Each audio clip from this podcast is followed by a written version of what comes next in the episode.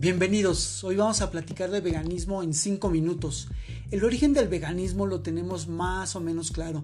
Nació en la década de los 40 y el término lo inició un señor de nombre Donald Watson para diferenciarse del vegetarianismo, haciendo de su convicción un estilo de vida que derivó en la fundación de uno de los movimientos sociales más importantes del siglo XXI Primero vamos a platicar de vegetarianismo, que es básicamente una dieta basada en plantas y que incluye algunos productos de origen animal, como son el huevo y los lácteos.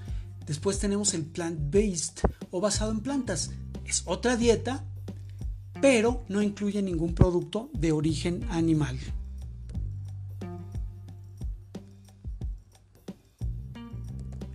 Y finalmente tenemos el veganismo, que, dicho por los propios veganos, es un estilo de vida y una postura ética por los animales, donde se excluyen por completo los productos de origen animal, tanto en la dieta, la vestimenta, los productos de higiene, en fin, en cualquier tipo de producto o alimento que utilizan. Hay veganos que son activistas y llevan a cabo labores de rescate de especies, protestas, y hay otros que no, simplemente se dedican a vivir su vida libre de productos de origen animal.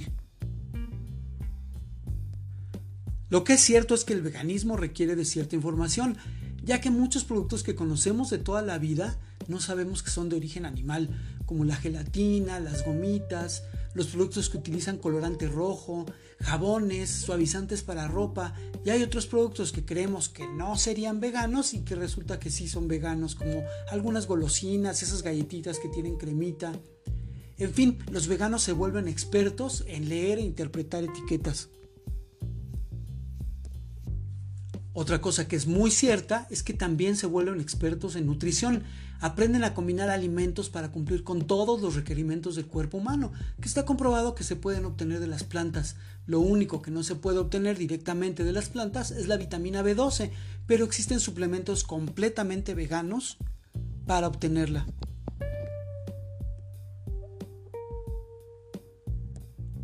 Otra cosa que es muy cierta es que la comida vegana es deliciosa maestros en combinar los ingredientes y las especias, de verdad que comen muy bien. Hace años, hace quizá 10 años, la comida vegana de verdad sabía cartón, pero hoy en día es deliciosa. Además, gracias a la tecnología de los alimentos, se han desarrollado quesos increíbles, deliciosos, que huelen a queso, se funden precioso para hacer una pizza. En fin, los veganos la realidad es que comen muy bien.